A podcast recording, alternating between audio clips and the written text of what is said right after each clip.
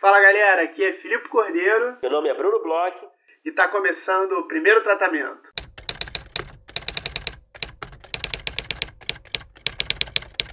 Fala Brunão, tudo bem? Oi Filipe, tudo bem? Ótimo, Brunão. É... Estamos no Deezer, a gente já está algumas semanas no Deezer, mas eu acho que a gente não falou nem por aqui, nem pelas redes sociais, inclusive é, talvez a gente tenha que falar nas redes sociais isso, porque se a pessoa não está escutando, se a pessoa está escutando aqui a gente pelo Deezer ou não está, ela não vai saber por aqui, né? então estamos no Deezer, né? Essa é a informação que a gente quer passar para quem é, e é prefere escutar o, o, nosso podcast pelo Deezer, né? É mais uma opção. Isso, a gente chegou a receber pedido, né? A gente, a gente outro dia estava no curso, uma pessoa veio falar com a gente. Ah, onde é que eu encontro? Encontro vocês no Deezer? E a gente ficou, ah, ah, ah, a gente ainda não tava, lembra disso? Lembro, eu, eu, cara, eu confesso que eu não conheço direito o Deezer, eu nunca usei o Deezer. É, tem tanto aplicativo por aí, né? É, mas é, essa pessoa, no caso, só usa o Deezer, né? É obcecada pelo Deezer. Então, estamos no Deezer para fazer a alegria dessa, desse amigo. E, e para quem quiser escutar a gente pelo Deezer, quem, para quem gosta muito do Deezer, estamos lá também como opção. Isso, e esperamos estar em todos os canais de podcast aí, em todos os agregadores. É, a gente sabe que está no Spotify. A gente teve até um problema no, no episódio do Pedro Reinato. A gente teve que postar mais uma vez porque teve um probleminha no Spotify. Mas a gente está no Spotify, está no iTunes, está é, no do Google, está em alguns outros agregadores. É, a gente teve um, uns reportes essa semana, acho que por conta desse problema do Spotify, é, de um outro episódio que não apareceu. Então, assim, fica aí o pedido para os nossos ouvintes, é, que no caso talvez tenham mais de um agregador, ou então estejam escutando no site, talvez, esse episódio. E diga-nos se vocês sabem se tem algum agregador aí, se tem algum canal de podcast aí que vocês não estão encontrando o primeiro tratamento, que a gente vai atrás. A gente soube que tem um ou outro aí que um, uns episódios de uns episódios para cá não apareceram todos, então a gente está tentando resolver tudo isso, porque a gente quer estar tá no máximo de canais possíveis, né, Bruno? Exatamente. Por favor, nos ajude dando informações. A nossa linha direta 0800, né? Então é só mandar uma mensagem pra gente nas nossas redes sociais, no Twitter, Instagram, Facebook. Se quiser por e-mail também, primeiro tratamento podcast.gmail.com. Qualquer informação é bem-vinda para ajudar na investigação, tá certo? Uhum. E eu queria aproveitar até fazer uma pergunta, Filipe. Aonde você costuma escutar podcasts? Bruno, eu tenho vários agregadores aqui por conta disso. Então, eu, eu, é muito engraçado você fazer essa pergunta, porque eu passei por fases recentes. Eu escutava sempre os meus podcasts num aplicativo chamado Podcast Addict. Uhum.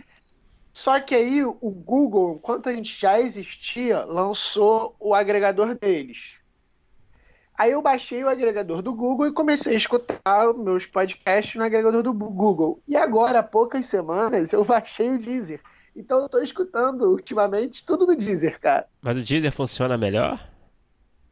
Ou cara, porque você eles, quer eles... entrar nessa, nessa ondinha aí? Não, eu vou, eu vou. Vamos lá, tem algumas confusões. É, eu acho que todos funcionam muito parecidos, tá? Eu não acho que tenha muita diferença entre um e outro. Então, se um apoiador aí estiver nos escutando e estava pensando em nos patrocinar, a gente repensa tudo isso e vocês podem Mas eu não acho que tenha tanta diferença. É, no caso, o que eu uso normalmente é o último que eu baixei, porque eu fico vendo se os nossos episódios estão no ar. E aí, já que eu já estou ali, eu vou lá e escuto algum outro podcast, entendeu? Entendi. Então, assim, é, é, mais uma questão do o último que eu baixei e eu tô verificando se o primeiro tratamento tá correto, se os episódios antigos estão aparecendo tal, do que realmente uma questão de gosto pelo, pelo aplicativo. Você é um iTunes, né? Você, é, na verdade, é aquele podcast do, da Apple, né? É o único que você usa. Você usou algum outro agregador? Cara, eu uso. Eu, esse é o que eu mais uso mesmo. É o mais prático, né? No iPhone já tá lá, o logozinho lá, só entrar no podcast. E tem tudo, geralmente. Nunca senti falta de muita coisa. Às vezes eu uso o Spotify, recentemente aí. É, pela praticidade, né? Já tá aberto mesmo, sempre, né? É, uhum. Mas costuma variar entre os dois. Mas o Deezer, quem sabe, por que não? Já que estamos no Deezer, né? Quando em Roma, né? Quem sabe eu, eu experimente também. Experimenta, eu não, eu não tenho queixas do Deezer, mas eu também não tenho queixa dos outros. Então eu talvez não seja uma das melhores pessoas para poder julgar aplicativos de podcast. mas bom, Filipe, eu fiquei sabendo que você tem uma dica de livro de roteiro para a galera que está escutando, né? É um episódio aí frequente, né? Para quem conhece, né, o podcast sabe que a gente gosta de dar dicas. A gente, eu, eu gosto de também receber dicas, né? Às vezes eu dou dicas, às vezes o Filipe dá dicas de livros, de filmes, de séries é, especialmente quando o foco é roteiro, né? Então o Filipe tem aí uma dica boa de livro, não é verdade? Bom, Brunão, essa dica, é, eu tô com uma dica de um livro que eu acho que tem muito a sua cara, eu acho que é bem legal falar para você desse livro uhum. e para quem como você curte escrever comédia, curte saber um pouco mais é, sobre roteiro de comédia, que são livros que é, outro dia, até numa conversa no Twitter, alguma dessas redes sociais, eu vi um, uma roteirista perguntando dicas de livros sobre é, humor, sobre comédia e tal, e não são tão abundantes assim. Não, não é tão são. fácil você achar um livro que seja voltado né, para esse tipo de gênero, né, Bruno? Não são mesmo, de fato, cara. Volta e meia eu tô atrás de um livro de comédia, difícil de encontrar. Principalmente aqui, né? De, de livros nacionais. É, é, uhum. Não sei nem se existe, cara. É... é, nacional não sei, mas até a tradução é difícil de é, encontrar, né? É difícil. Parece que não, né, o mercado não, não entende que tem gente interessada, né? É, talvez o roteiro de comédia ele sempre jogado ali para o segundo plano, né? Nunca respeitado como merecia ser. Mas enfim, qual é a dica desse livro? A dica do, do, de livro é Só as Partes Engraçadas. É um livro de uma autora que chama Nell Scovell, que é uma roteirista que trabalhou em quase tudo que você puder imaginar em Hollywood. Ela trabalhou assim para o David Letterman, ela quase no início da carreira ela escreveu episódio para os Simpsons, Mon, Muppets. É, ela é escreveu Sabrina durante muito tempo, uma das da, até das criadoras de Sabrina. Então, assim, ela tem bagagem né, em Hollywood e é um livro que ela fala muito. É muito interessante porque assim, é um livro sobre a carreira dela, é um livro biográfico. Ela fala muito uhum. sobre essa questão da mulher escrever em Hollywood e a mulher escrever comédia em Hollywood, né? É, que é mais difícil, principalmente na época que ela começou. E, por exemplo, ela escreveu um David Letterman, a gente sabe muito bem que é, a Tina Fey foi lá e conversou com ele sobre todas as questões de não terem mulheres escrevendo é, nas salas dele e tal. E o que é muito interessante do livro também, e aí vale muito para você, que é o homem no caso, é que ela conta muito da experiência nas salas e dos processos criativos dela. Uhum. Ela conta, além dela escrever de um jeito super leve, super interessante, super engraçado, mesmo com toda a relevância né, dessa questão é, é, do feminino, né, de, de, dela trabalhar nesse ambiente que era basicamente controlado por homens, ela escreve muito da experiência e da técnica dela. Então ela, ela fala muito como é que foi, por exemplo, tem a, a, parte dos Simpsons, eu adoro a parte dos Simpsons. Ela explica muito como é que foi que dá uma mega inveja, inclusive, como hum. é que foi que ela começou a escrever para os Simpsons, que ela tinha já um agente na época, que falou: "Ah, quero escrever para esses caras". Os Simpsons era muito pequeno ainda, tinha isso, os Simpsons não era nem perto do que é hoje em dia, mas um agente bateu lá, tal. É uma coisa que pra gente é uma loucura. E como eles eram muito pequenos, eles estavam falando com vários roteiristas e tal, então ela foi lá na sala, é, eles sugeriram lá um, um, um episódio para ela, e aí começou uma troca. Então ela, ela explicou muito assim de como é que era os Simpsons, que tinha uma profusão de ideias muito grandes, então que ela fez mais escolhas do que ter, teve ideias mesmo, porque a cada, a cada linha de ação que ela pensava por episódio já havia umas três, quatro ideias da galera da sala tal. Então mostra muito esse lado realmente técnico, de meter a mão na massa, sabe? Uhum. E o que eu achei muito interessante dessa parte é que o Sam Race, que era um dos chefes lá da sala, ele, em determinado momento, ele pega uma das cenas que ela tinha escrito, ele tinha gostado muito do roteiro dela, e ele falou: nessa cena aqui, em vez de fazer com humor, com o maior humor que você consegue nessa cena, vamos puxar mais para emoção, porque sempre que a gente apostar na emoção, a gente vai conquistar o público sem deixar de ser engraçado. E a gente pensa assim nesses desenhos que às vezes parecem que é, eles não se preocupam tanto com isso, né? E, e, no caso dele, não, ele queria mais emoção. O Simpson tem essa coisa de ser uma coisa família e uhum. tal. E eu acho hilário, eu sou um cara que sou fã de Simpsons e tal e ela passa por escaleta tal. É muito interessante o livro, assim, tanto a história dela quanto as técnicas. Mas, mas não é um livro exatamente técnico apenas, né? É um livro que me parece um livro de memórias, né? Que aborda é, questões técnicas e experiências de sala de roteiro, certo? Isso, ele é um livro de memórias. Ele é. Podemos dizer que ele, que ele é um livro de memórias, sim só que ele tem uma coisa interessante dessa parte técnica, que é quando ela fala sobre roteiros, quando ela fala sobre as ideias, ela não fala, ela não narra como se fosse só prosa do que está acontecendo. Ela bota literalmente trechos inteiros do roteiro. Hum. É, as partes que foram cortadas, ela mostra quais foram as partes que foram cortadas e o que, que foi adicionado. Ela bota trechos de escaleta.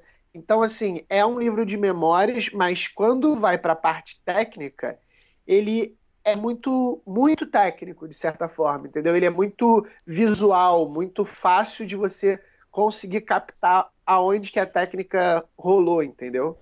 Oh, que maravilha! Pô, que dica boa, Filipe. Eu vou querer esse livro aí emprestado.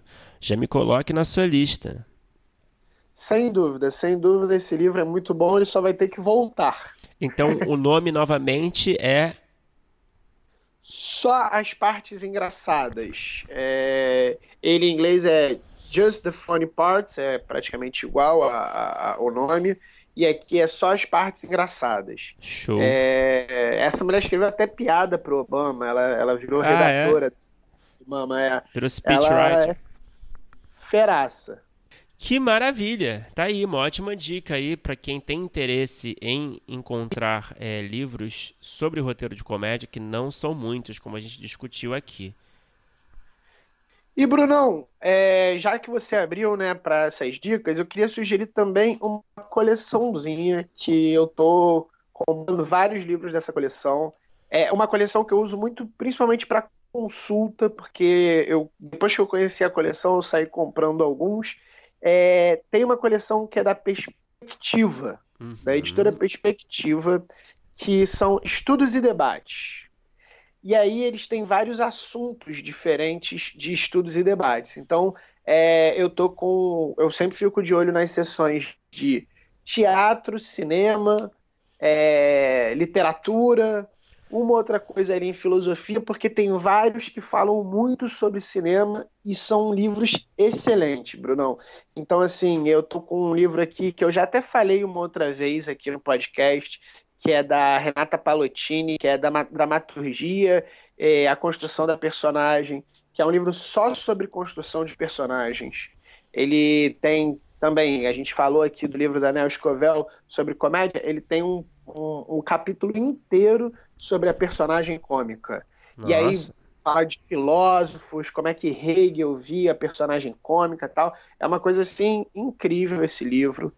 É, depois disso, por conta do, de uma dica do, do Zé Carvalho, eu fui comprar um do Christian Metz, que é um teórico de cinema, que chama Significação do Cinema, que fala da semiótica do cinema, uma coisa também super completa. Eu tenho a lógica do sentido do Deleuze, eu tenho As Paixões da Narrativa, que é um livro também de um brasileiro, Hermes Leal, que é uma, uma abordagem diferente de manual de roteiro, mais pautada assim nas relações entre personagens e ele faz esse livro todo em cima de alguns filmes, entre eles Central do Brasil e como a, a linguagem, principalmente latina, tal, tem essa coisa das emoções que talvez a gente devesse até é, trabalhar um pouco mais em cima disso do que naquelas estruturas de roteiro americanas, assim, de plot tal, que é bem interessante.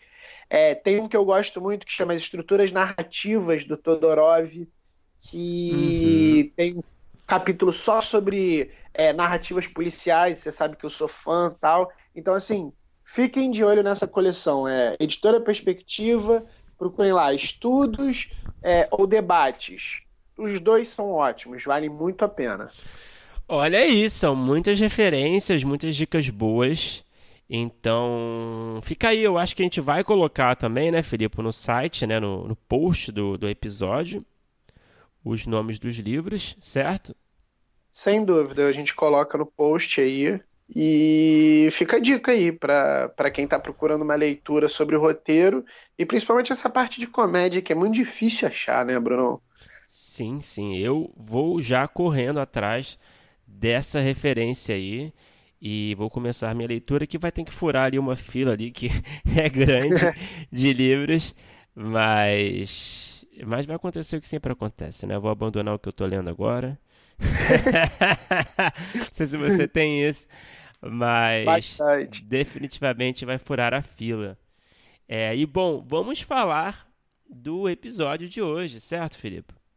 Isso, o nosso episódio de hoje foi um episódio é, super interessante. A gente conversou com uma roteirista que tem um método todo próprio, é, tem uma visão de cinema muito particular e muito interessante. Com quem que a gente conversou, Bruno? A gente conversou, teve o prazer de conversar com a grande Eliane Café. Eliane Café é um dos maiores nomes do nosso cinema. Ela é diretora e roteirista. Só para citar alguns trabalhos, ela escreveu e dirigiu Era o Hotel Cambridge, é, Narradores de Javé, O Sol do Meio-Dia, Kenoma. Esses são alguns dos trabalhos dessa carreira rica da Eliane Café. É, para quem não conhece a Eliane Café, só para é, fazer aqui uma introdução, né? ela tem um trabalho muito interessante, autoral. Ela costuma pegar assim complicações reais, conflitos reais, né, que estão rolando aí na, na, nos centros urbanos ou também no, é, no mundo rural, e ela coloca uma ficção, mistura a ficção com essas complicações e cria ali uma mistura ali que é bem original, né, que é que é quase documental, mas não é bem documental, né? Que, que com certeza é muito diferente de qualquer coisa, né, Felipe? É, isso mesmo, assim, ela, ela, ela tem esse estilo próprio, ela desenvolveu, de certa forma, um estilo de fazer cinema que mistura a ficção com o documental e mistura de uma forma diferente do que a gente já viu algumas vezes isso, algumas pessoas pegarem, é, principalmente quando a pessoa vai fazer uma biografia, pega pessoas que realmente tiveram. Né? Ela faz uma coisa que não é assim. Ela não faz uma coisa estilo Gabriel Montanha. Ela faz uma coisa que ela nota uma coisa real, ela nota um conflito tal, e aí cria uma ficção e embute nesse conflito. Então, assim, é uma coisa realmente diferente. Ela tem uma preocupação é, dela muito interessante uhum. em termos do que, que ela acha que é fazer cinema para ela, né? No caso, ela ela não, não diz que é algo que ela acha como quer fazer cinema de maneira universal, mas o que que move ela a fazer cinema, o que que ela acha interessante enquanto cinema, né?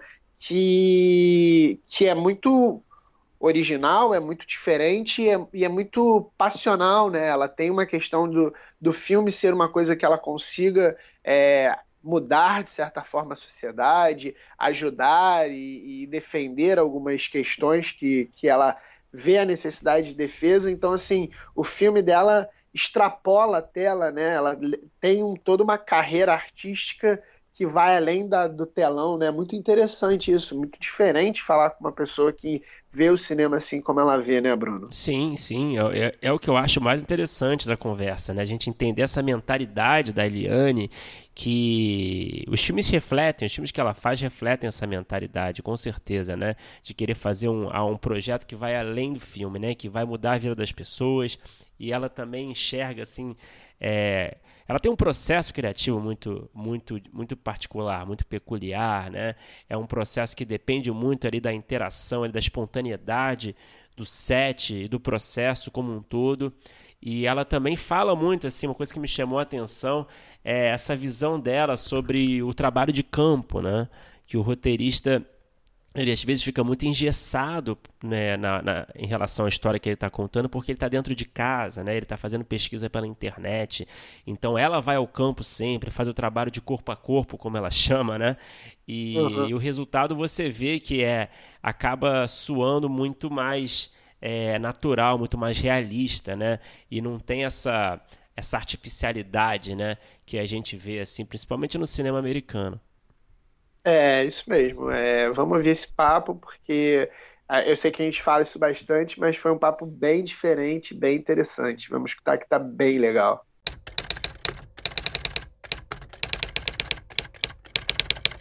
É, para começar, a primeira pergunta que eu queria fazer é o seguinte: você tem trabalhos tão autorais, né, tão particulares, e a gente, quando, quando a gente conversa com alguém que tem essa, esse, uma filmografia desse tipo, a gente sempre se pergunta é, na, sobre a origem né, da concepção de um projeto, de uma ideia.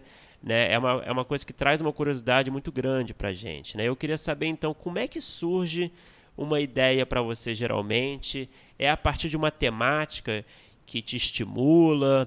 É, existe assim já um, um processo da, dessa concepção? É algo que, que pode acontecer sempre de uma forma diferente? Se você quiser citar até exemplos de trabalhos seus, como é que eles surgiram né, para você, enfim, é, fica à vontade para falar sobre, sobre essa concepção.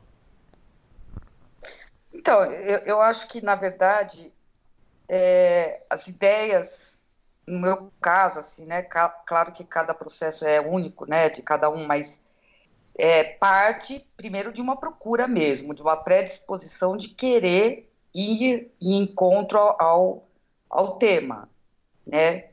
É, então, assim, da necessidade de, de, vamos dizer assim, de contar, de narrar algo, é, independente do tema a priori, né? É, é uma necessidade de, de narrar, de estar tá exercendo a profissão, de estar tá, é, interagindo com o mundo, enfim. Então, quando a gente entra nesse estado de predisposição, você fica muito antenado, né? É, e eu acho que os temas, eles chegam em função das inquietações que você está naquele momento de vida, né? Então, é, por exemplo, o primeiro longa, eu estava morando na Espanha. Eu tinha 28, 29 anos, e eu estava num contexto, numa predisposição ainda é, muito no início de, de, de, poder exercitar o cinema, e aí a, os temas que eu estava muito envolvida na época era muito em função das leituras, eu fazia muito as leituras do Dostoiévski, uhum. fazia leituras é, de, de vários autores de romance, então eu acho que o primeiro filme, que foi o Kenoma, é, ele partiu de um trabalho de mesa, vamos dizer assim, é, de um trabalho de, de pesquisa muito fechado é, nessa ideia. Depois, na medida que o, a, a, vida vai rolando, aí começou a se transformar isso, aí já não era tanto mais é, querer exercitar o cinema para ir de encontro a essa, essa dominar, vamos dizer, esse instrumento. Já não era mais isso. Já sabia que, de alguma forma, você aprende a trabalhar com, com os, os instrumentos disponíveis, os recursos que existem, você aprende. Uhum. E a inquietação passa a ser outra, que, que eu acho que é muito mais da urgência é, de certos temas que, que você sente é, que de alguma forma estão afligindo, vamos dizer assim, o mundo. Aí, claro que, no meu caso, acho que teve muito a ver com a minha formação política desde pequena, né? É, na família que eu nasci, então, meu pai é marxista, então, essa preocupação de, de pensar como é que o mundo. É, de pensar como é que o mundo pode pode ser transformado, enfim, essas coisas todas. Então, acho que isso sempre foi uma inquietação que existiu. E com os anos eu sinto que ficou cada vez mais forte isso, a ponto de hoje eu ter muito mais definido, assim, é, por exemplo, é, de, de, trabalhar em zonas de conflito, que eu acho que cada vez mais foi ficando visível para mim isso, é, temas que acontecem em zonas de conflito. Uhum. Dois, fazer um cinema muito mais de, de contrapartidas, não um cinema mais invasivo, mas um cinema em que você, é, ao fazer o filme, você, você deixa, de alguma forma, você cria uma marca naquele contexto, e, que, que vai muito além do filme. E, então, por exemplo, hoje eu acho que esse é o cinema que eu estou mais ligada agora. E aí pressupõe todo um método diferente. Então, o cinema que se desde a escritura, que, que já não é mais aquela escritura só de mesa, né? Uhum. É, mas que, que, então, por exemplo, os roteiros, eles começam hoje a nascer muito mais da interação com o campo, vamos dizer assim, e que, e que permanece aberto até uh, o final, durante a filmagem, é, as improvisações, trabalhar com a, os personagens que são daquele lugar. É... Ele fica mais vivo, o roteiro, durante todo o processo? Sim, com certeza. Tem que existir, eu acho, no meu caso, para um roteiro ou um argumento, vamos dizer assim, para não se perder, né? Porque a, a realidade é muito, muito, muito amplificada. Se você não tem um roteiro, você não sabe onde fazer o recorte, né? Uhum. É, tá trabalhando com um universo tão amplo e as coisas vão acontecendo e você não. Então, eu acho que o, para mim hoje o sentido do roteiro é mais fazer esse recorte, essa demarcação e a partir daí é, deixar a, a, a interatividade acontecer para ir escrevendo o roteiro. Então, depois que esse primeiro roteiro está escrito, aí, quando ele vai ser filmado, aí ele também sofre outras intervenções, porque é, por ser, às vezes, é, trabalhar com as situações que estão abertas, que estão acontecendo no universo determinado, por exemplo, é, o Cambridge a gente fez numa ocupação, o prédio ocupado, ele sempre estava lá.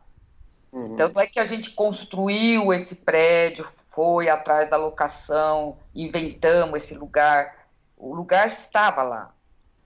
Então, é, quando a gente foi foi criar lá dentro, a, o primeiro tratamento do roteiro já tinha um, um primeiro contato com esse universo, para escrever esses personagens, entender quem eles eram. Uhum. Aí depois, que já tinha esse pré-roteiro, que também é o, é o que você busca financiamento, aquela coisa toda. Na hora de executar o filme, é, de realizar, aí, por exemplo, é, a Carmen Silva, um exemplo, que era a liderança. Eu, eu, eu tinha escrito o personagem a partir do momento que eu conheci ela, certo? Da, na pesquisa e tudo. E quando eu fui filmar, eu não dava o texto para ela decorar, porque ela, mais do que eu, sabia esse texto. Mas eu tinha que saber o que eu ia pedir para ela. Uhum. E, e, assim, todos os, os, os outros, as outras situações. Então, trabalho muito mais com as situações, de você desenhar junto com eles é, as situações. E a partir daí os diálogos vão surgindo, né? Uhum. É, Eliane, por conta de todo esse seu processo, que é um processo super diferente, assim, é, e que, que deixa, de certa forma, uma assinatura, eu fiquei com uma dúvida de uma coisa assim. É, você identifica algum conflito e você vai atrás para ver se se conversa com ideias que você tem ou você já tem, por exemplo, um, uma ideia pré-determinada, você já tem uma linha temática que você quer encontrar um, uma história e aí você vê vários conflitos e, e, seleciona e acha que consegue transpor essa ideia para lá, porque assim, como tem essa mistura é, entre realidade e ficção, é, minha questão é mais no sentido do, do o quanto da ficção já existe antes de você necessariamente encontrar o campo, ou ela só passa a existir no momento que você encontra é, a situação que você acha que é interessante a partir de algum desses, desses, é, é, desses conflitos, desses lugares, dessas histórias que você acha interessante, que você vai construindo a ficção em cima disso. O que, que vem primeiro, entendeu? Minha dúvida? Sim, eu, eu, então, eu acho que primeiro surge, como eu te falei, esse, esse impulso de querer olhar para um lugar. Então, por exemplo, no caso do Cambridge, eu era do Cambridge, quando começou, eu queria trabalhar a questão do refugiado, do refúgio. Nem uhum. existia a preocupação de trabalhar com o universo da ocupação. E, e, a partir disso, dessa inquietação primeira, eu fui a campo, é, uhum. buscando fundamento para isso. Eu sabia que eu não queria fazer um, um melodrama, um, uma história é, pautada na história individual dos personagens. Eu queria tentar fazer uma coisa mais épica, porque eu sentia que isso era uma coisa que falta hoje quando você fala do refúgio. Uhum. Você, você só fica vendo as histórias de tristeza, as aventuras que eles passaram, a, a, o sofrimento, só que você não se pergunta o que, o que causa esse, esse, esse, esse refúgio em massa. E eu estava procurando isso. O que causa é, é tentar falar mais a nível é, do que provoca o refúgio. Aí você não pode falar isso em abstrato. Então eu pensei, ok, então se é por aí, vou trabalhar a partir do momento que esses personagens se confrontam com uma realidade que seria São Paulo. Uhum. E o que, que eles vão ver que existe em comum já, o que causa o refúgio hoje, é, também é o que causa a miséria é, é, o mesmo denominador, é o mesmo sistema é, baseado na especulação do capital, tudo isso que a gente sabe que provoca as crises. Então, pode ser desde um trabalhador sem emprego em São Paulo, como um refugiado que foi obrigado a, a, a sair da casa dele.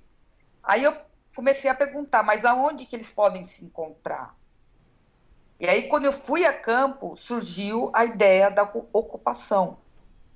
Ah, por que, que eles então não ocupam um prédio juntos? Porque aí você vai ter refugiados e brasileiros, é, tendo em comum isso, a necessidade de morar. Embora é muito conflituoso é, esse, esse convívio. E, e aí, então, por isso que eu te falo, é uma, é uma coisa assim que vai se construindo nessa interatividade, né? Aí chega um momento que, que que, que já não é mais possível fazer essa demarcação, né? A ficção, é, ela vai se desenhando junto, até porque se a gente for falar mesmo, mesmo, mesmo, o que, o que, o que é, o que não seria mais ficção, né? O que, que não é ficção? Toda representação é uma ficção, né? Vamos dizer assim. Mas enfim, sem querer entrar nesses assuntos, hum. é, uma das coisas que eu acho de ter é, atores trabalhando com os não atores é, nesses, nesses últimos filmes, eu acho que foi justamente para garantir é, a parte, vamos dizer assim, onde de alguma forma o ator profissional ele pode é, ele pode dar vida a um texto que saia mais de mim, por exemplo. Uhum. É, aí no sentido que você falou, que coisas eu gostaria de assegurar que existissem é, no filme. Como eu trabalho com os personagens daquele local, nem sempre é, eu, eu posso garantir isso com eles, porque, como te falei, se eu, se eu dou um texto para um ator profissional decorar dar vida, ele vai fazer isso, ele tem técnica para isso. E, então, eu acho que, na verdade, essa coisa híbrida dos atores com não atores é uma maneira, talvez, é, de permitir que a ficção fique, fique muito presente. Que não, que não seja. É, que o processo não seja só daquilo que a gente chama documentário, entendeu? Uhum. E com os atores profissionais você pode é, pode dirigir mais, vamos dizer assim, nesse sentido, né? Uhum. Texto que vão falar, o que, o, que, o que você gostaria que eles falassem. Então, por exemplo, no Cambridge tem uma fala do Zé Dumont, é, que é de Caldeirão de la Barca. Então, é, é, aí eu acho que ninguém lá na ocupação falaria esse texto. Não, é, uhum. não faz parte do repertório deles. Mas na ficção, aquele texto pode existir. Então, aí, por isso, a escolha do Zé Dumont fazendo um dos moradores da ocupação. Eliane, quando você fala, ah, eu fui a campo, né? É, o que, que significa isso na prática? Como é que funciona? Você, por exemplo, no, acho que a gente pode até usar esse caso mais recente do Aero Hotel Cambridge, né? Que eu acho que tem, acho que é mais representativo, talvez, em termos de pesquisa de campo, né? É, você, você foi direto lá no, no, no prédio, é, você falou com alguém especificamente, você conduziu entrevistas. É, como é que se dá na prática essa sua pesquisa de campo? É exatamente isso. É você entrar numa relação corpo a corpo com a, com a natureza do que você quer representar, não só em termos conceituais ou de ideias, mas você ir, ir na relação corpo a corpo. Nos narradores de Javé, por exemplo, foi assim também. Então, os narradores, era é, o que, que foi os narradores? Para construir o roteiro dos narradores, a gente fez três expedições, duas pelo interior de Minas Gerais e uma é, pela Bahia, uhum. para ouvir histórias. E a gente ouviu muitas histórias, e, e, essas histórias formaram, vamos dizer assim, uns retalhos, uhum. fragmentos de histórias que depois foram costuradas no, no roteiro original, vamos dizer assim. Mas se você for ver a célula, aquelas falas daqueles personagens, as situações, a, a, a, riqueza, eu acho, veio em função desse corpo a corpo. E eu acho que seria, eu acho impossível você conseguir. Eu acho assim, hoje em dia, para você fazer um roteiro em cima da mesa, você tem que ser muito, muito, muito. É, não sei se pode falar essa palavra, esse palavrão. Pode, qualquer pode, palavra. É, você, você tem que ser muito fodão. Você tem que ser muito, muito, muito. Porque eu acho que o mundo ele ficou tão complexo hoje, o mundo, que, que você não, não consegue. É, por exemplo, eu vejo assim: é, se você faz um filme. É, deixa eu pensar. Por exemplo, o Close-Up, não sei se vocês conhecem, do Close-Up do Karostami, vocês conhecem? Uhum. Ou, ou, se você pega mesmo. É, por exemplo, esse filme, que é um filme simples em termos da. Ele, ele é linear, ele tem um começo, meio, fim. Mas a riqueza do filme vem porque ele justamente interceptou a, a vida real daquele personagem que estava sendo acusado por, por dar um golpe na família. Você lembra, né? Mas sim, sim, sim, sim, sim. É. E, e, e o que, então, por exemplo, agora se você pega filmes sei lá, você pega Apocalipse Sinal, que eu acho que é um filme, um dos melhores filmes que existe ainda sobre guerra, sobre o imaginário da guerra, vamos dizer. Uma guerra que já está ficando para trás, porque a gente já não, não, o mundo já não guerreia daquela forma, né? Mas mesmo assim, é, você vê que, que é, ou mesmo filmes do Fellini, esses filmes muito que você encontra uma identidade muito forte, né? Eu acho que são raros, são poucos, muito poucos. Ah, eu acho que hoje em dia o cinema ainda que tem um, um certo vigor, eu acho que não é mais esse cinema que a gente faz dentro desse modelo mais tradicional, sabe? Sim. Eu acho que não, não corresponde mais o, a complexidade da realidade esse cinema. Ele não dá conta. Ele, Acho ele que ele fica artificial. É. Ele, é, é engraçado, seria até interessante. É, é como se. Sabe quando você vê aqueles filmes antigos e você vê assim, nossa, como eles eram ingênuos. Só, uhum. só, que se você vai naquela época, se você vai lá no início do cinema, certo? 1800 e... Acho que é por aí. 1895, é, por aí. 1898, exatamente. 1898, fim, fim daquele século. É, você vai ver esse, esse, que tudo bem que tem uma gramática é, simples ainda, né? Porque o cinema estava se fazendo, mas se você vai nesse período da história, é terrível. Esse período da história também é sanguinário, não, não existe nada de ingênuo. Uhum. Se você imagina o que existia de conflitos no mundo naquela época. Mas o cinema que você vê, ele parece ingênuo, não parece? Sim. Ele parece que ele não. Eu acho que o nosso cinema, esse cinema mais tradicionalzão, ele tá ficando assim, sabe?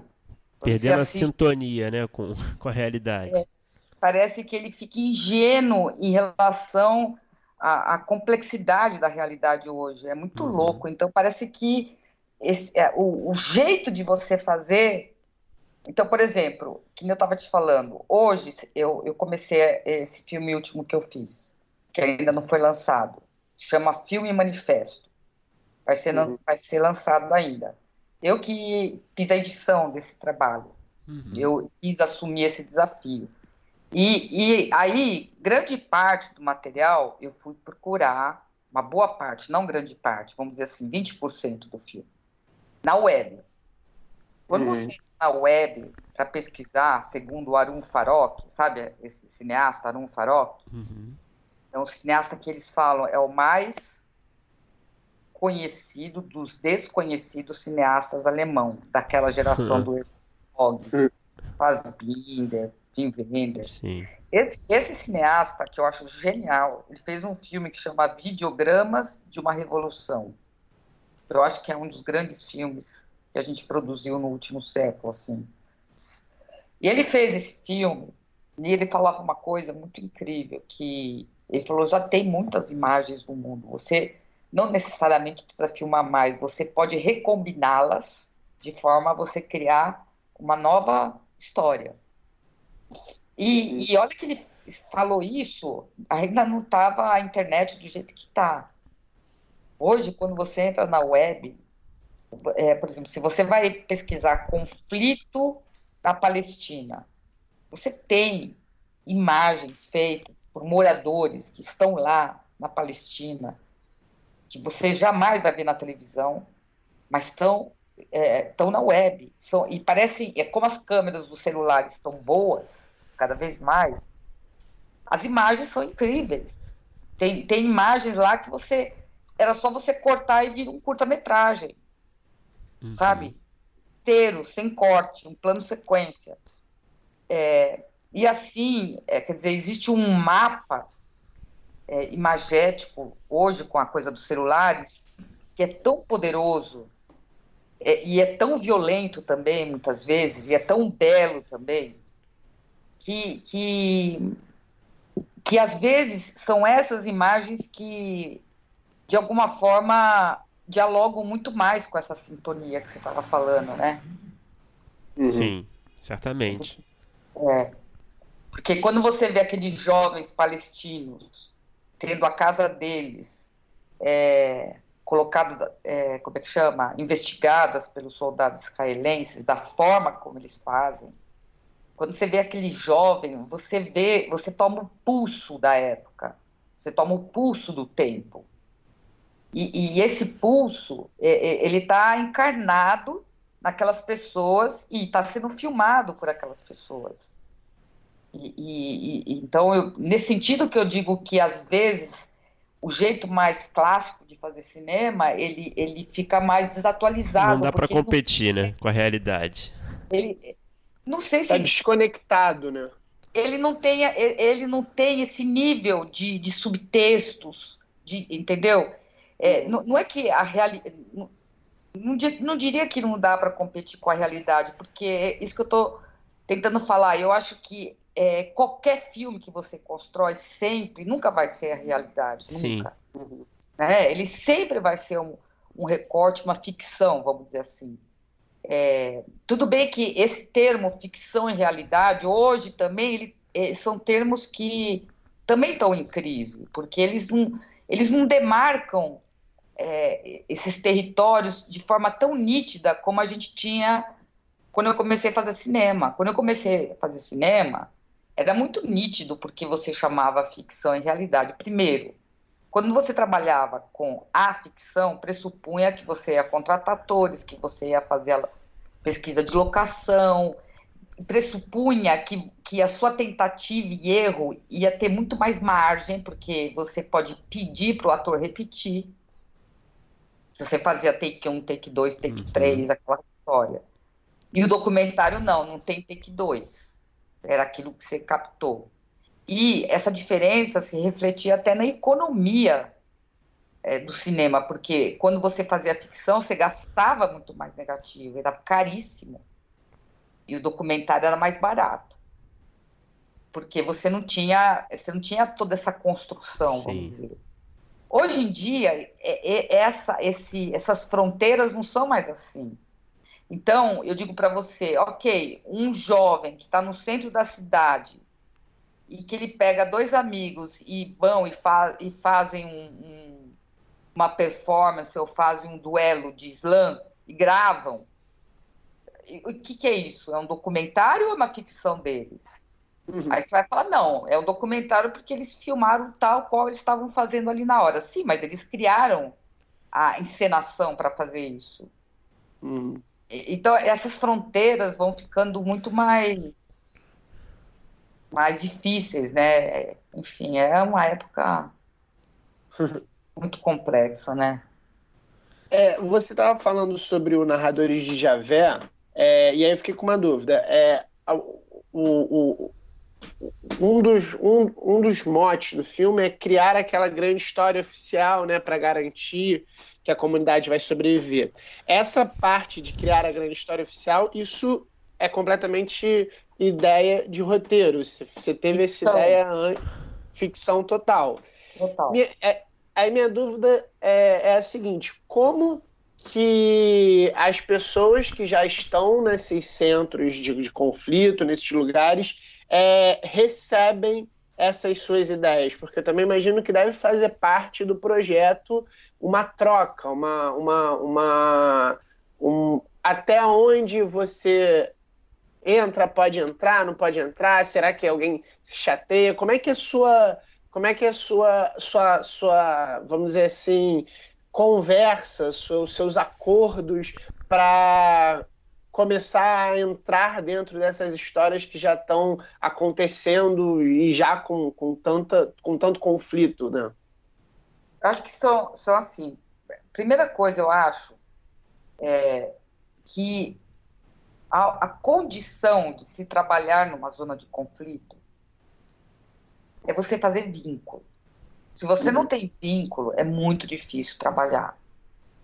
Vínculo pressupõe o quê? Você criar uma relação de reciprocidade.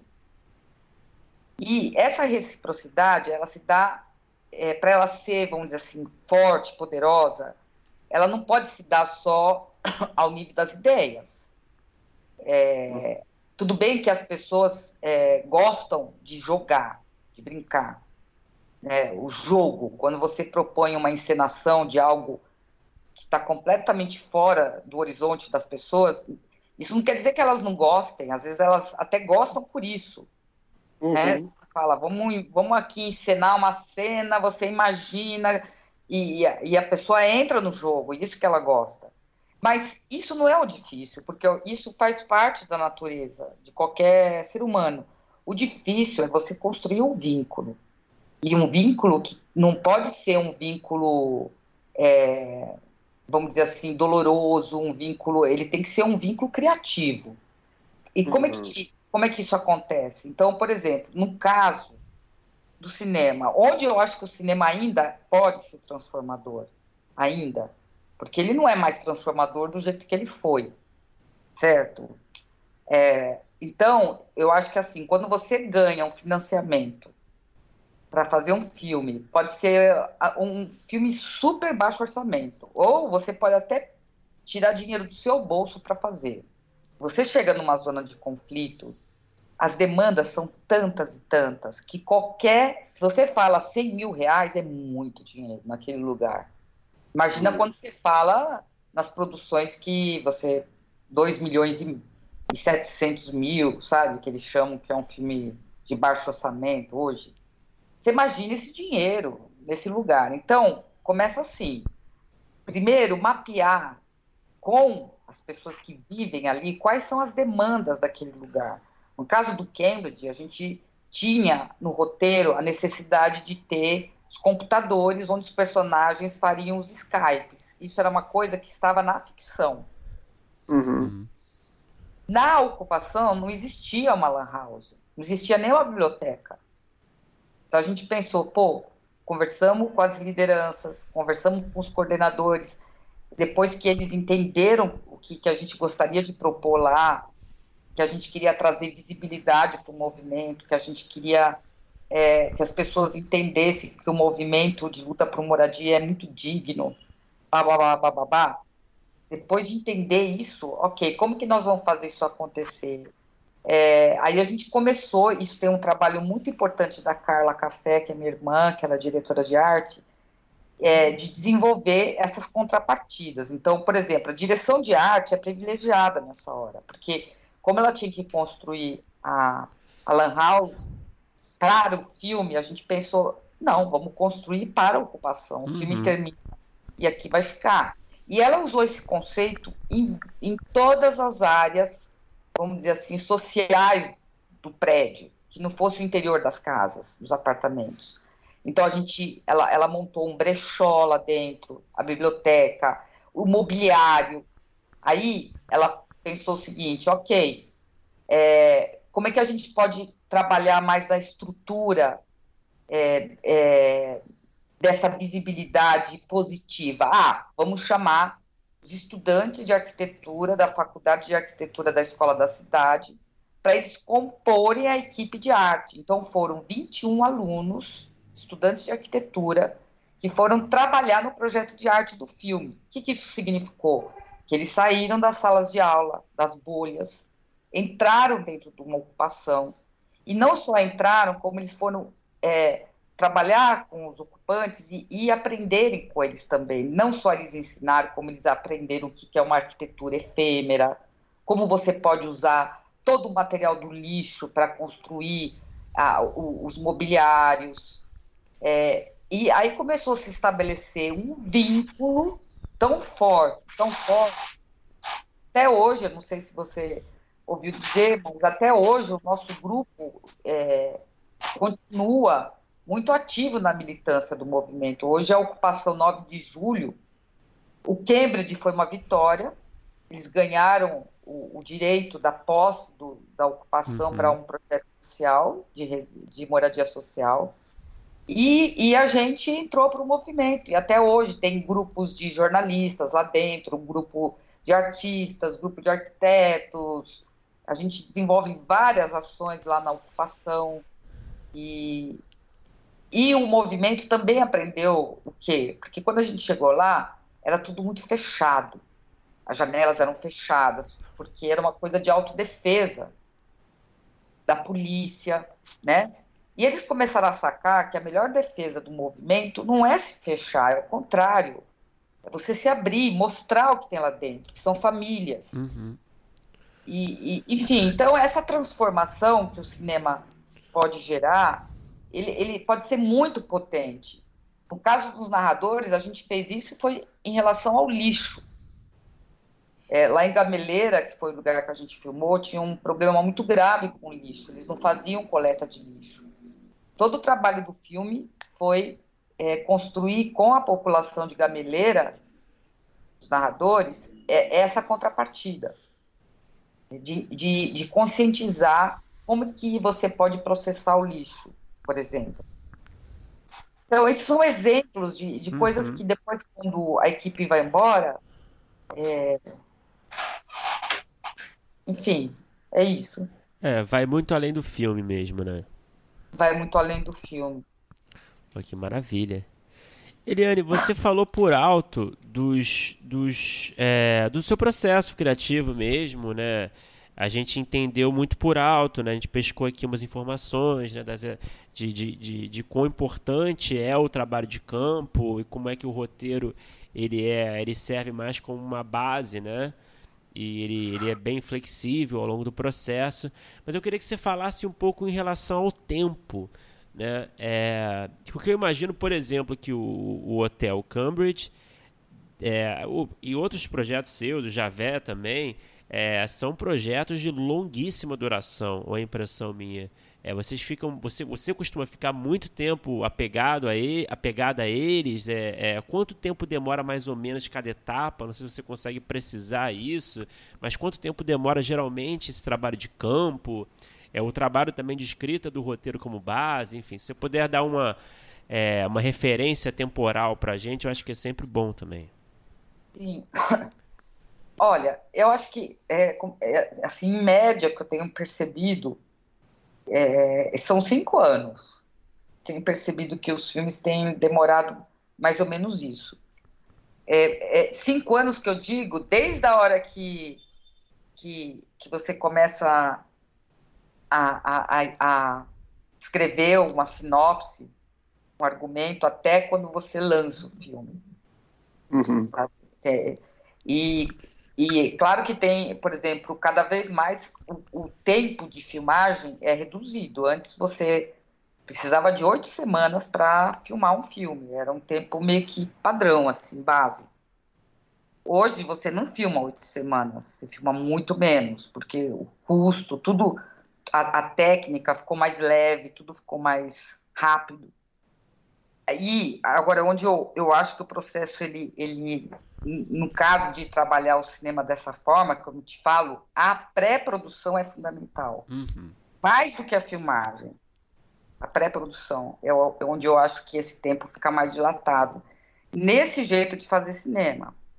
E, e também acho que o método, é, até para dar uma ideia, de construção do roteiro e de todas as outras frentes, como figurino, a direção de arte, como eu estava te falando, na pré-produção, é através das oficinas.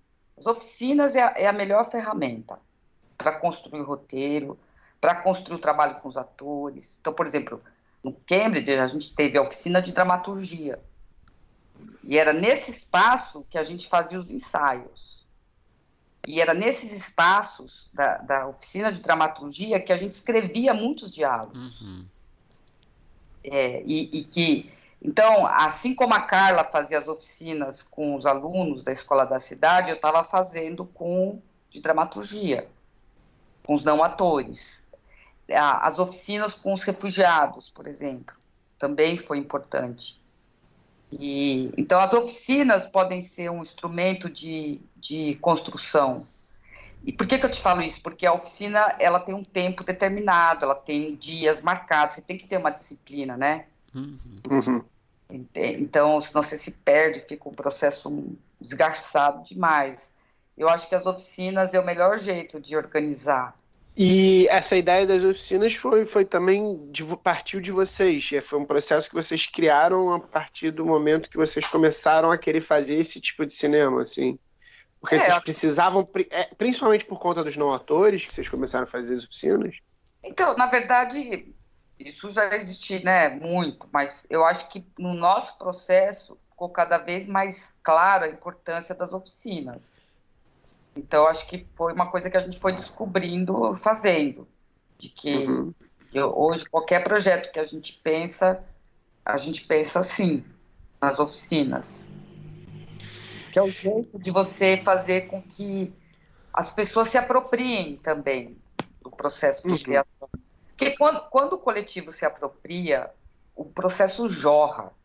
Você uhum. tem que correr atrás do filme. É o contrário, sabe? Você, o filme vai se fazendo e você tem que ir lá, correndo atrás, para não deixar ele sair da canaleta, vamos dizer assim. Mas uhum.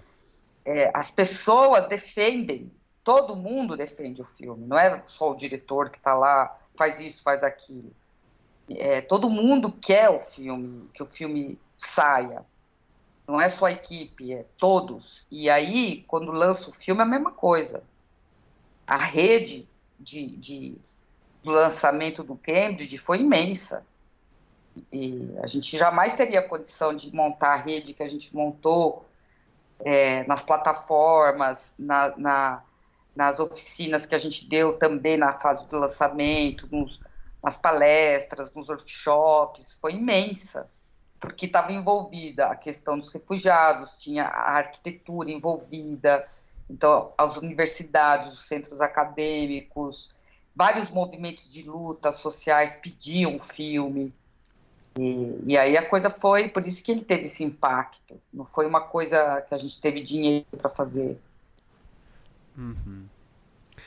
É, Eliane, é, fala um pouco da sua parceria com, com, com, colaboradores de roteiro, né? Por exemplo, Luiz Alberto de Abreu é um colaborador recorrente e eu queria entender como é que se dá essa dinâmica dessa parceria de vocês, como é que vocês trabalham juntos ou separados é, no mesmo projeto? Enfim, como é que funciona na prática? Ó, tudo que eu aprendi em termos da dramaturgia foi com o Luiz, né? Então, ele me ensinou muito. Então, desde assim, ok, é, antes de tudo, partir de um enredo. Não começar a escrever o roteiro direto. Agora, claro, gente, que isso é muito uma coisa subjetiva. Tem gente que não escreve, que escreve o roteiro de outras maneiras. Uhum. O que eu acho que o Luiz me ajudou muito foi disciplinar um processo que, para mim, é muito caótico.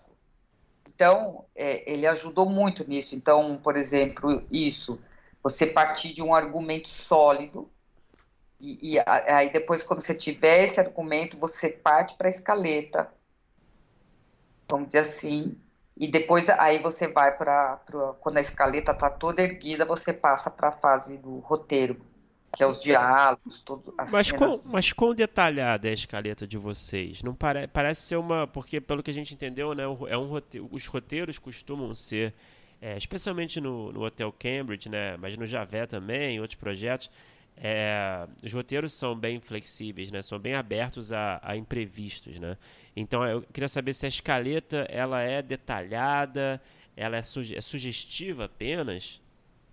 Não, é assim, é, é só uma observação. Quando eu falo assim do roteiro aberto, flexível, não é o roteiro, porque assim, quando a gente, é, quando eu, eu acho que o roteiro o roteiro como uma peça, vamos dizer assim, que é um mapa, uhum. ele tem que ser muito bem acabado. Uhum. Ele não pode ser assim, no meu caso, eu não estou dizendo que isso é uma norma, né? Tem gente que não faz roteiro, aquele Gobade, que é aquele, aquele diretor é, do Kurdistão, né? Fez Tempos de Embebedar Cavalos, Tartarugas Podem Voar. Ele é um cara que não trabalha com roteiro. Ele acha um absurdo, mas, mas enfim, eu estou dizendo que nesse processo que eu me encontro, o roteiro, ele, ele duas coisas. Ele tem que existir primeiro se você está trabalhando no universo da captação. Claro. Porque ninguém financiar o seu projeto se você não tiver um roteiro. E uhum. O seu roteiro tem que ser bom, porque você está com um monte de gente também. E principalmente, por exemplo, na Europa, que a gente fez coproduções, é, eles, é, o roteiro tem muito peso, muito peso. Então ele tem que ser um roteiro estruturado e forte.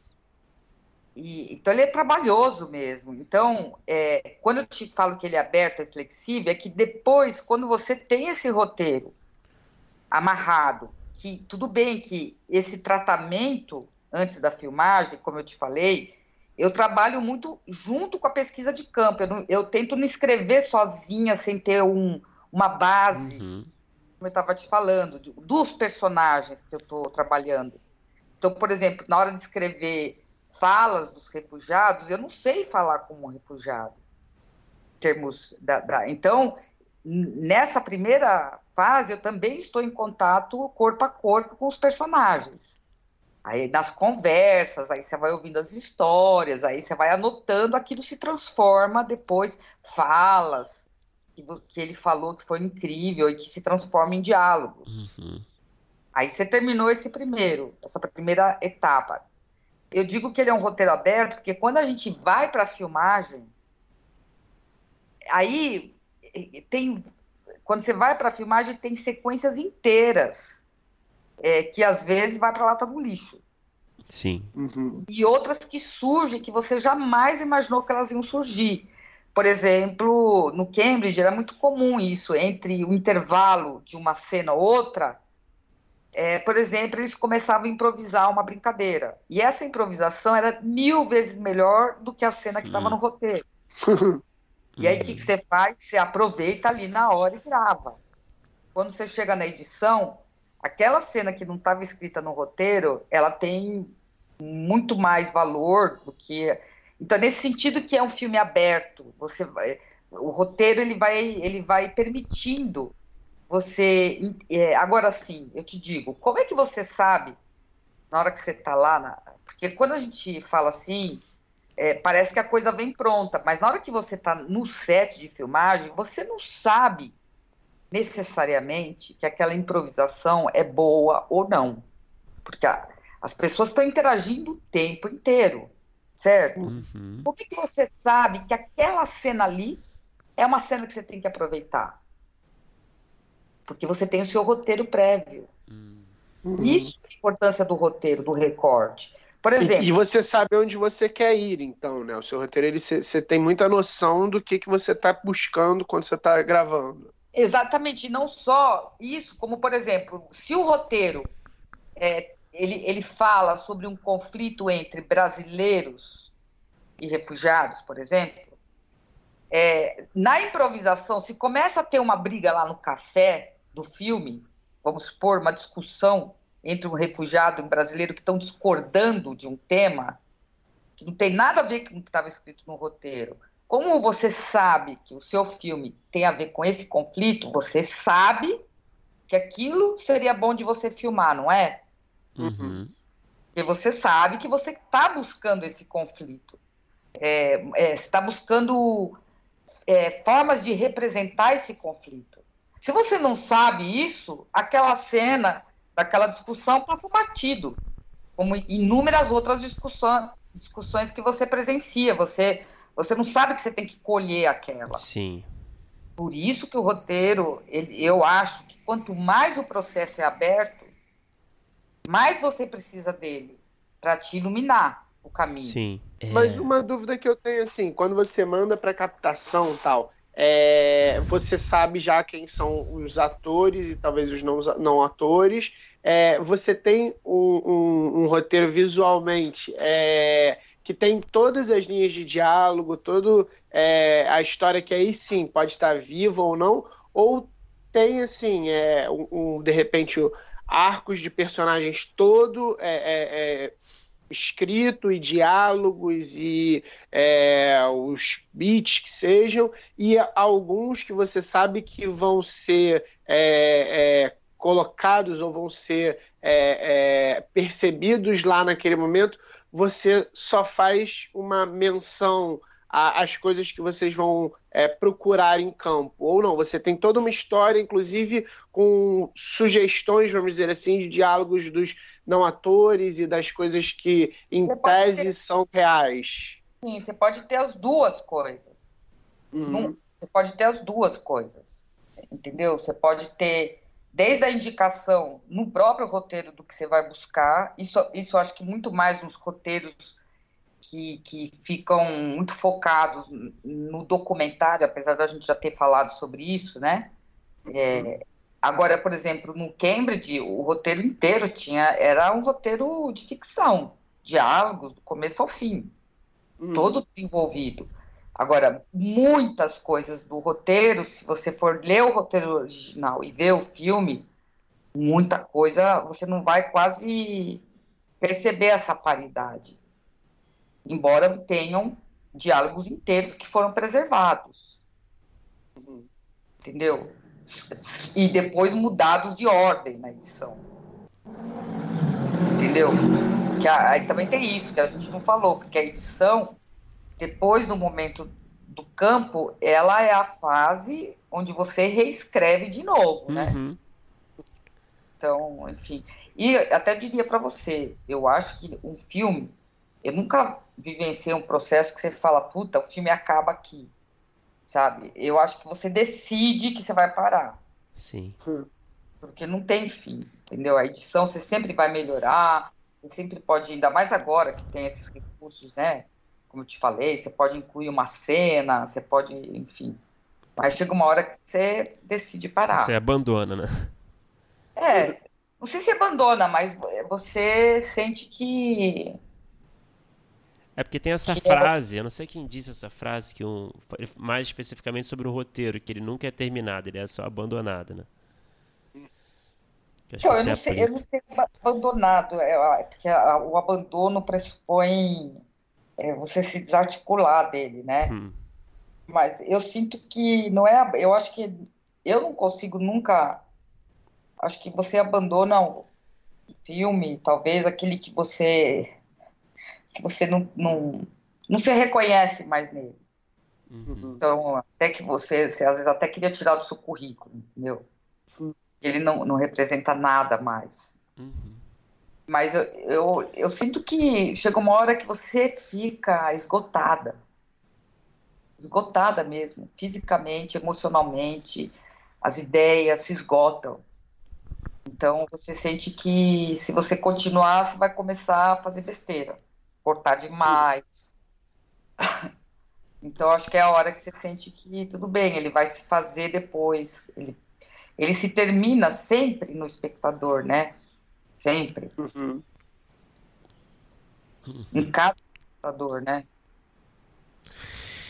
É, Eliane, que dicas que você dá para roteiristas que querem se inserir no mercado de uma forma mais autoral, que talvez é, te vejam como uma referência, uma inspiração, como em termos de carreira, por exemplo, né? É, que, que dicas que você dá para esse pessoal? Você acha que o caminho é, é começar pequeno, fazendo curtas e tentar descobrir sua voz, é, tentar editais? É, que, que dicas que você dá para essa galera? Eu acho que todo, todo esse lado de fazer editais, fazer curtas, você tem, é importante sim, e você pode ter acesso a esse aprendizado de mil maneiras. Fazendo oficinas, para saber como que escreve um roteiro, a técnica, ou, sei lá, chamar alguém que, que, que componha com você, que faz bem essa parte de escrever os textos. Você, é um, um excelente diretor e não sabe escrever bem não, não desenvolve a dramaturgia. E, então, mas tudo isso eu acho que você, você tem é, aonde é, aprender, aonde buscar. O que eu acho que é a coisa mais difícil, difícil, difícil, que, que, que isso talvez você não vá aprender num curso, nada. É, é você, de alguma forma, buscar uma sintonia, vamos dizer assim, ou buscar um, um, um cordão umbilical, não sei como eu posso dizer isso, um canal é, de comunicação com o mundo. De que, que, que eu estou dizendo com isso? Não é só frase feita, é assim. Tudo que a gente tem em relação ao mundo hoje é muito mediado. Lembrar sempre disso. Tudo é muito mediado. Uhum. Você está mediado pelas tecnologias, você está mediado pela própria linguagem a própria linguagem do cinema é uma mediação. Sim. Quando você aprende a decupar, que nem os filmes americanos decupam, quando você vai fazer roteiro seguindo a cartilha, ou as séries de TV seguindo a cartilha de, de onde que você tem que colocar o plot point, de onde você. Tudo isso você aprende, você desenvolve você, e pode funcionar muito bem.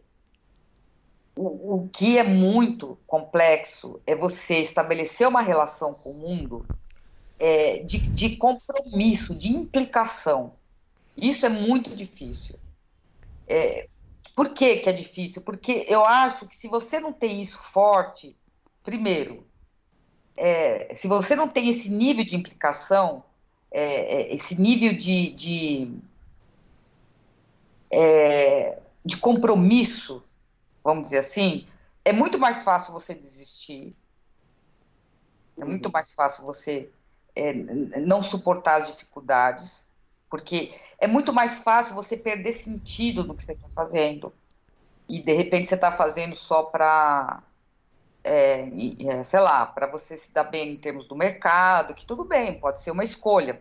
Mas como você está me perguntando do cinema mais autoral, é, eu, eu acho assim que você pode não saber qual é o tema que você vai escrever, você pode ter muitas dúvidas, mas uma dúvida que eu acho que eu acho que hoje em dia você não pode ter mais é de que você tem que visitar o mundo sem as uhum. mediações.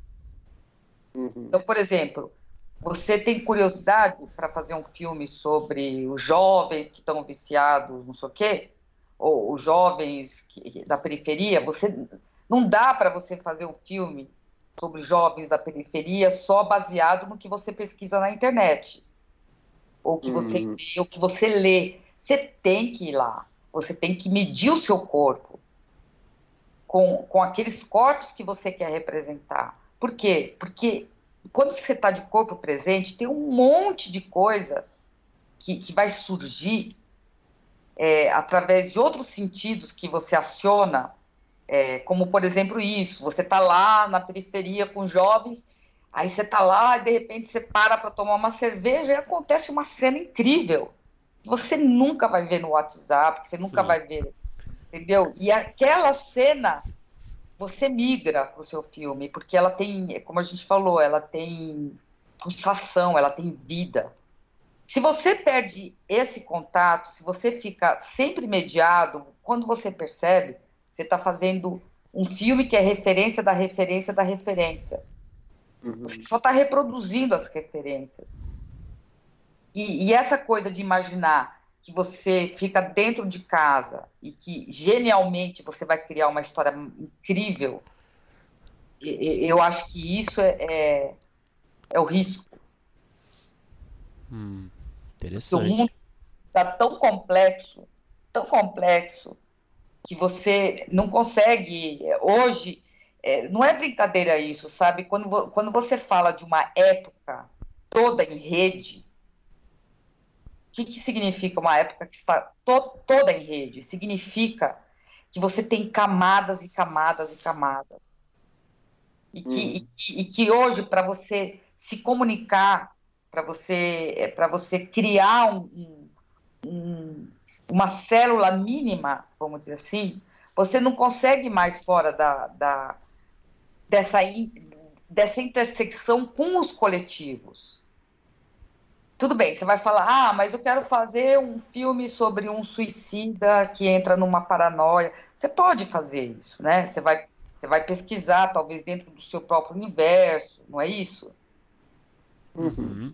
por, isso que, por, isso, por, isso que, eu falo assim, é, é, eu, eu, eu acho que tudo que eu estou dizendo aqui, é, ele, ele só tem sentido para um, um, uma escolha que eu fiz, que é um cinema mais comprometido com o social. Sim. Entendeu? É nesse sentido que, que não quer dizer que tudo que eu estou dizendo, então quando você falar ah, o conselho para o pessoal, eu não sei, mas eu, se é possível dar um conselho, mas o que eu diria é isso, é, é, é você sempre lembrar de você fazer as expedições pelo mundo. É, eu acho que conversa muito com aquela primeira resposta que você. Uma das primeiras respostas que você deu, que é um pouco dessa desconexão que você vê hoje em dia no cinema, é, dos filmes que eles parecem um pouco ingênuos com é, a realidade ou a complexidade do mundo, talvez seja um pouco dessa falta de campo e essa sobra de fórmulas, vamos dizer assim, que tem hoje muito no cinema, né? Pode crer, concordo. concordo. E eu, eu tenho mais uma pergunta que eu fiquei curioso, que é o seguinte: esse filme que você falou aí, que, que você editou, tal, que é o que está para sair, ele foi todo feito né, é, dessa forma que você falou também do, do Harun, é, com só imagens que já existiam, não, ou ele, ele fez uma mistura? Foi uma mistura, eu diria que é pouco. 20% que é da web, o resto foi filmado. É um grupo de LGBT. É um filme todo rodado na rua, diferente do outro, que foi rodado num, num espaço fechado, onde essa, essas personagens buscam alianças, vamos dizer assim, é, com segmentos que estão que fudidos que nem, que nem elas. Então, que é os indígenas, a luta de resistência dos indígenas e da negritude. Então, elas vão, elas vão nas aldeias, ela vai na, eles vão na aldeia, eles, é, enfim, é um filme performático, vamos dizer, é um filme que acontece todo na rua.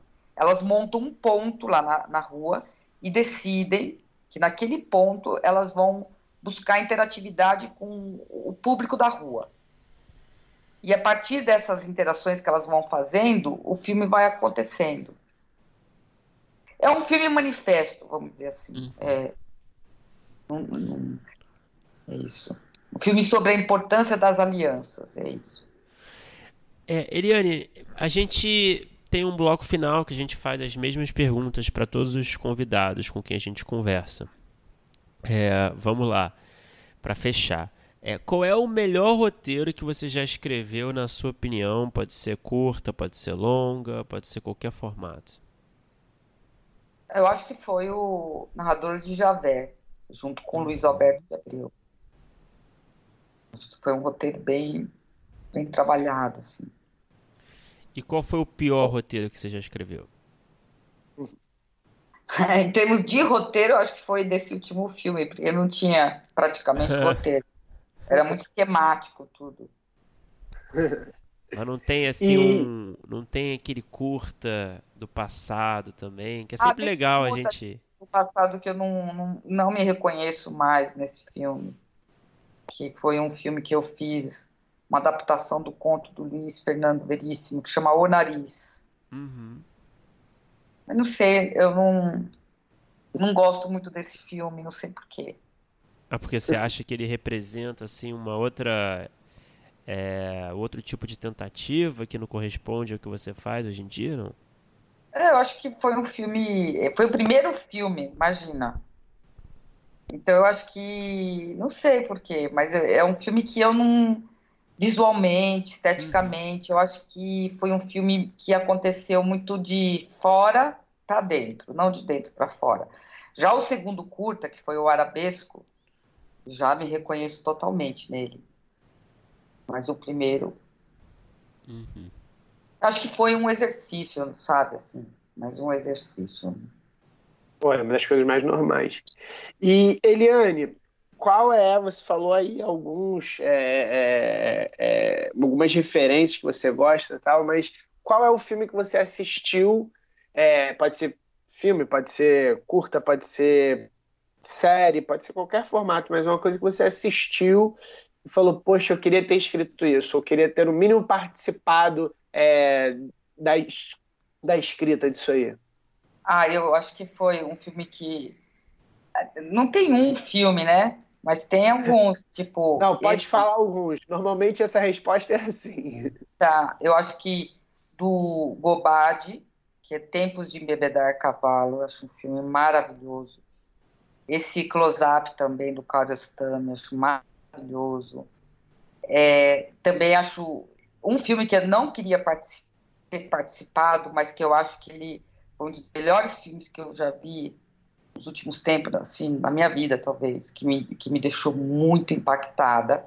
Você fala, putz, isso é um cinema poderoso. Foi o Act of Killing. Hum, Act... Qual é esse?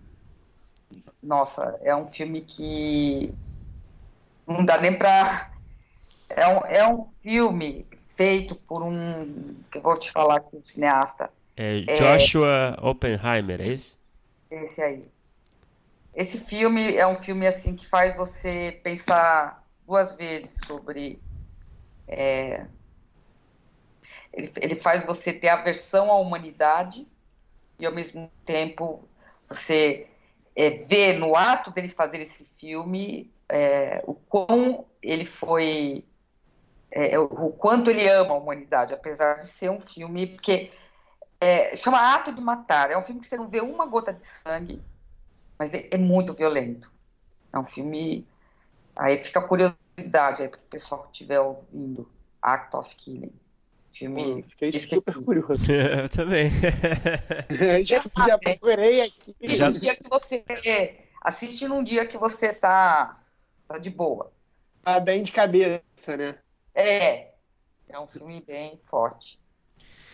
Muito bem. E Eliane, para terminar, qual é o roteiro que você tem escrito, alguma ideia que você tem desenvolvida ou para ser desenvolvida que está ali aguardando a chance de acontecer, de ser finalmente realizada? Que é aquele projeto que você tem paixão de ver realizado um dia? Ah, eu acho que é um projeto que ele está só, talvez assim, intuído, que é um que eu gostaria de fazer que é sobre o assombro, sabe? O assombro. E não sei se é porque você vai ficando. Você sabe, vocês são jovens, mas quando você vai envelhecendo, você vai tendo o tamanho, a dimensão, o tamanho da vida, da sua própria vida, a, a proximidade, né, com o fim. Não é que eu sou tão velha, mas enfim. Hum. Eu vejo claramente hoje isso, o, o fim da existência. E, e então, é, a, a, coisa do assombro, sabe? Mas não seria um filme obscuro, seria um, um aquele filme que, que que talvez deixasse essa essa essa o assombro no sentido é, de, de mais conexão, não, não de, de, de, de é, negritude, de melancolia, ao contrário, sabe? Um, um assombro de surpresa pela vida, entendeu? De, de uma surpresa que nunca acaba, que você está sempre assombrado. É isso, eu não, não consigo falar muito, é uma intuição. Mas é um filme que eu gostaria que existisse hoje em dia. E também acho que precisa de filmes cômicos, precisa de filmes com humor, sabe? A gente precisa rir. É, é a gente está. Eu acho que gente... eu nunca imaginei que eu ia viver uma época que se falasse do fim do mundo. Hum. É, Para vocês que são mais jovens, eu, eu não sei como que vocês veem isso, mas é, é um é uma perspectiva muito sombria, né, que a gente tem hoje. E, e é impossível você ficar fora desse clima. Quando falo, não só do nível político que eu estou falando, mas o nível assim é, da, da, ameaça de extinção que uhum. se fala, né, do, do está muito próximo, né? Se fala em 30 anos que, que, que vai ser irreversível. Tem gente que fala 12 anos que em São Paulo você não vai conseguir mais. Então, é, é muito, é uma época muito doentia para a humanidade, eu acho. Então, o riso é muito importante nessa hora, né? Hum, com certeza. Vou até assistir uma coisa engraçada aqui depois da entrevista. depois de ser. Mas é verdade, você está certíssima mesmo, né?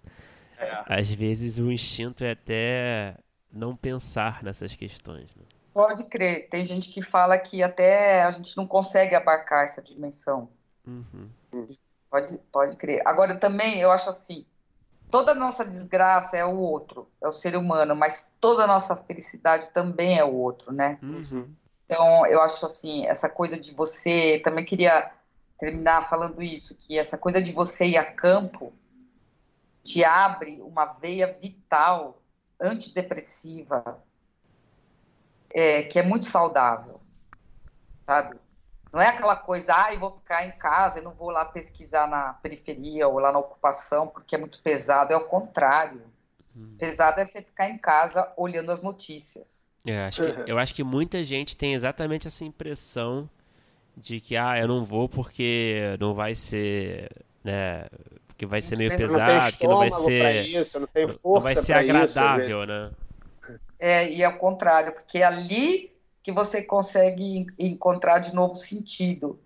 E que você conhece as pessoas, que você dá risada, e que tem gente muito engraçada, e que você vai ouvindo as histórias, e que você faz amizades, que você namora, que você faz um monte de coisa. Pesado é ficar em casa. No Instagram. Você... No Instagram, meu. Aí dá uma deprê mesmo. Mas é a gente tá, né, nesse, nesses tempos, né, que a gente tá é, incomunicável, né? A gente não, não, não interage muito, né? Achando que está interagindo, isso que é o pior, né? É. é, é muito estranho, né? Porque é, é, é muito estranho. Eu, eu não sei se a gente está incomunicável, mas eu acho que é a qualidade da comunicação que está muito estranha, né? A, a, qualidade de como a gente se comunica. É, a intolerância, tudo isso que a gente vê, né? As uhum. bolhas, a gente, essa coisa das redes, né? Você fica muito mesmo fechado, né? É, nas bolhas, essa coisa toda. Então, isso, isso vai, vai vai dando um, um, um reflexo muito muito estranho, assim, né? Uma época doentia, eu acho que esse é o nome. Sim, sem dúvida. Bom, é, Eliane, muito obrigado por conversar com a gente. É, foi um papo bem diferente, a gente gostou bastante.